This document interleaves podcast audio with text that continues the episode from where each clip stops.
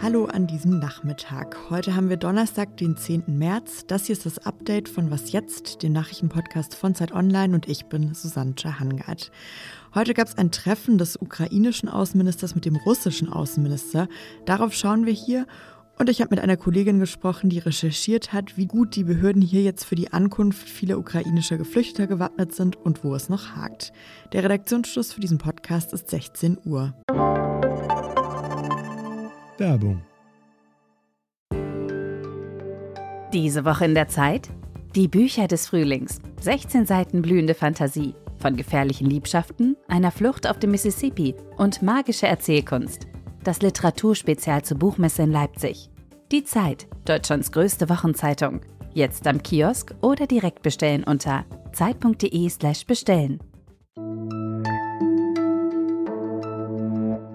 In der Türkei gab es heute ein Treffen, auf das die ganze Welt geschaut hat. In Antalya haben sich der ukrainische und der russische Außenminister getroffen, Dmitri Kuleba aus der Ukraine und Sergei Lavrov aus Russland.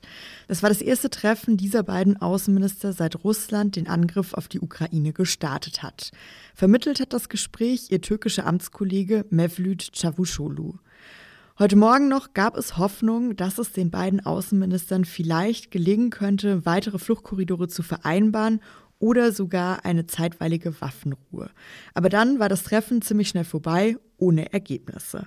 Bei mir am Telefon ist jetzt Michael Thumann. Er ist der außenpolitische Korrespondent der Zeit und mit ihm gemeinsam schaue ich jetzt nochmal auf dieses Treffen. Hallo Michael. Hallo Susanne. Michael, woran ist denn das Gespräch heute gescheitert? An der Unvereinbarkeit der Positionen, die wirklich weit auseinander liegen. Natürlich möchte Russland alles Mögliche, was es jetzt schon in der Ukraine erreicht hat, halten und möchte noch Forderungen darüber hinaus. Sie wollen äh, die Krim und deren Anerkennung durch die Ukraine. Sie wollen die Neutralität der Ukraine. Und sie wollen auch bei der Verfassung der Ukraine mitreden. Und das geht dann natürlich schon in sehr souveräne Fragen eines unabhängigen Staates. Und das war für die Kiewer Seite nicht hinnehmbar und gleichzeitig möchten natürlich die Ukrainer, dass die Russen sich zurückziehen und da haben offenbar die Russen wiederum gesagt, das machen wir nicht. Jetzt haben immerhin beide Seiten gesagt, sie seien zu weiteren solcher Gespräche bereit. Wie schätzt du das denn ein? Könnte dann das bald Ergebnisse bringen? Ich bin mir ziemlich sicher, dass es weitere Gespräche geben wird weil dadurch beide Seiten zunächst mal signalisieren nach außen hin, dass sie den Krieg ja eigentlich gar nicht wollen und dass sie gesprächsbereit sind, vor allem die Russen. Und für die Russen ist es deshalb auch so wichtig, weil ganz offensichtlich ist, dass ihr geplanter Blitzkrieg so nicht aufgeht, nicht geklappt hat und sie sich durch diese Verhandlungen einfach die Option schaffen, vielleicht auf irgendeiner Ebene mal eine Pause einzulegen, zu sprechen, sich vielleicht auf irgendeinen Waffenstillstand zu einigen, Luft zu holen, um dann irgendwann wieder weiterzumachen. Also dieses Interesse gibt es. Das ist zu dem Ergebnis führt, der Krieg wäre vorbei, man einigt sich auf einen dauerhaften, haltbaren Waffenstillstand, da bin ich sehr pessimistisch. Jetzt ist ja auch interessant an diesem Treffen heute gewesen, dass Sie sich in der Türkei getroffen haben. Was würdest du denn sagen, welche Rolle übernimmt die Türkei da jetzt? Die Türkei übernimmt da eine sehr interessante Rolle. Sie kann das auch nicht nur aus der geografischen Lage am Schwarzen Meer und Nachbar sowohl der Ukraine wie auch Russlands, sondern weil sie zu beiden Staaten enge Beziehungen unterhält und nicht nur Erdogan ist mit Putin enge, wie wir alle wissen, sondern auch äh, mit Zelensky, dem ukrainischen Präsidenten, besteht ein gutes, vertrauensvolles Verhältnis. Gleichzeitig ist die Türkei zwar ein NATO-Staat, aber eben kein EU-Staat und deshalb eben auch nicht so im Westen verankert, hat sich auch den Sanktionen so nicht angeschlossen. Und deshalb haben Sie die Möglichkeit, hier zu vermitteln, nicht völlig unabhängig, aber doch bis zu einem gewissen Grade wirkungsvoll. Ja, vielen Dank, Michael. Sehr gern. Seit Kriegsbeginn sind nach Angaben der Vereinten Nationen schon mehr als zwei Millionen Menschen aus der Ukraine geflohen und immer mehr von ihnen kommen auch in Deutschland an. Wie viele Geflüchtete es bisher insgesamt sind, ist nicht ganz klar. Heute aber sprach die Bundespolizei von etwas mehr als 95.000 Menschen, die bisher in Deutschland angekommen sind. Heute jetzt meinte die Bundesinnenministerin Nancy Faeser. Es bleibt dabei. Wir haben Kriegsgeschehen mitten in Europa und wir können nicht absehen, wie viele Menschen ähm, die Ukraine noch verlassen werden oder überhaupt können. Und deshalb bereiten sich in Deutschland gerade ganz verschiedene Stellen darauf vor, möglichst viele UkrainerInnen aufnehmen zu können. Wie das bisher läuft und welche Probleme dabei vielleicht auch schon aufgetaucht sind, das hat Lisa Kaspari recherchiert. Sie ist Redakteurin im Ressort Politik, Wirtschaft und Gesellschaft von Zeit Online. Hallo Lisa. Hallo. Die Bundesinnenministerin Nancy Faeser hat heute auch gesagt, die ähm, Verteilung innerhalb Deutschlands funktioniert auf solidarischer Basis. Im Moment haben wir noch genügend Kapazitäten. Wir sind natürlich vorbereitet, auch gegebenenfalls Kapazitäten hochzufahren. Ist es dann auch den Eindruck, dass bisher alles relativ reibungslos läuft? Es kommt darauf an, wen man fragt. Also dafür, dass natürlich in wenigen Tagen sehr viele Menschen in großer Not hierher gekommen sind, auch in die Hauptstadt nach Berlin, haben alle, soweit man das mitbekommt, quasi ein Bett und ein Dach über den Kopf gefunden. Das aber vor allem dank der vielen ehrenamtlichen Helfer, die am Bahnhof standen und Zimmer und äh, Wohnungen angeboten haben. Die Landesregierungen sind jetzt bundesweit dabei, Unterkünfte zu finden in Erstaufnahmeeinrichtungen. Insgesamt soll es laut dem Bundesinnenministerium 200.000 Plätze geben, die allerdings privat und öffentlich sind. Und die für mich große Frage ist eben, wie viel hängt von den privaten Helfern ab und wie lange können können die das stemmen? Jetzt ist es bei den UkrainerInnen ja so, dass die relativ einfach erstmal nach Deutschland einreisen können und erstmal quasi ein Visum für 90 Tage haben. Wie wirkt sich denn das jetzt gerade erstmal aus? Ja, das wirkt sich insoweit aus, als dass es keinen wirklichen Überblick darüber gibt, wie viele Menschen inzwischen in Deutschland sind, vielleicht auch privat untergekommen sind, aber sich noch gar nicht bei den Behörden gemeldet haben.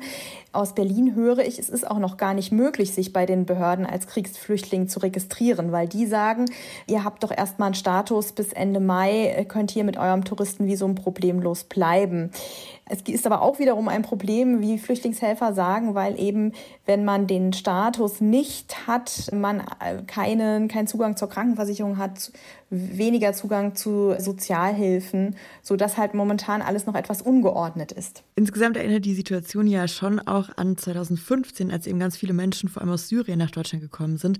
Hast du denn den Eindruck, man hat damals was gelernt, was jetzt heute schon besser klappt? Ich glaube, dass manche Strukturen, vor allem äh, bei den ehrenamtlichen Helfern, äh, sind aufgebaut worden 2015 und bis heute erhalten. Es gibt in Berlin mehrere Flüchtlingsorganisationen, die sich sehr professionell kümmern und genau wissen, was jetzt gebraucht ist. Sicherlich haben auch die äh, Aufnahmeeinrichtungen in den Ländern dazugelernt und können jetzt auch schneller Kapazitäten äh, bereitstellen. Die große Frage ist, und das ist ja auch vielleicht eine Parallele zu 2015, ist, was passiert, wenn äh, die Begrüßungs- Euphorie, sage ich mal, die ja ganz toll im Moment ist, wenn die abebt, wenn die ehrenamtlichen Helfer müde werden, dann sind die Menschen ja doch noch da und brauchen weiterhin Unterstützung. Und dann müssen die Behörden zunehmend zuständig werden. Und das war 2015 ein Problem. Und äh, die äh, Frage ist, wie das sich jetzt äh, entwickeln wird. Ja, vielen Dank, Lisa. Gerne. Die Europäische Zentralbank hat heute zwei Nachrichten bekannt gegeben. Und zwar bleibt der Leitzins im Euroraum bei 0 Prozent und die EZB fährt ihr Anleihenkaufprogramm langfristig herunter, früher als geplant. In den nächsten Monaten soll es zwar nochmal erhöht werden, ab Juni dann aber reduziert und im dritten Quartal, also ab September, vielleicht sogar ganz beendet werden. Was das genau heißt und was das für Folgen haben könnte, das habe ich meinen Kollegen Zacharias Zacharakis aus dem Wirtschaftsressort von Zeit Online gefragt. Die EZB leitet mit dem Ende der Anleihenkäufe im Grunde den Beginn einer neuen Geldpolitik ein, einer weniger lockereren Geldpolitik. Das ist natürlich die Reaktion auf die stark gestiegenen Energiepreise vor allen Dingen.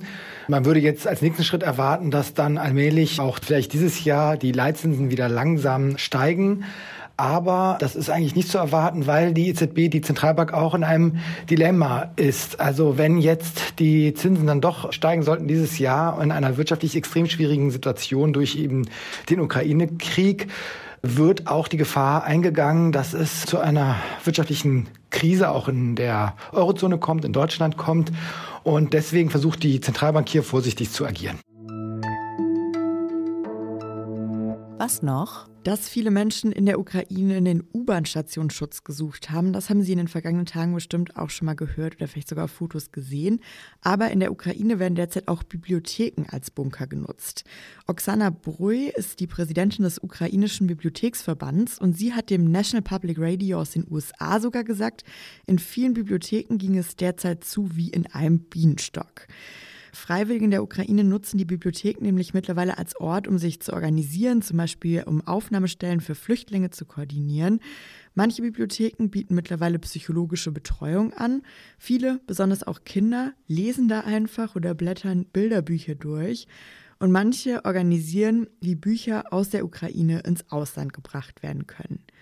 Brui, die Präsidentin des ukrainischen Bibliotheksverbands, fordert übrigens auch international politische Unterstützung. Sie hat dem Direktor der International Federation of Library Associations geschrieben und gefordert, dass der russische Bibliotheksverband in dieser internationalen Organisation von allen Aktivitäten ausgeschlossen wird.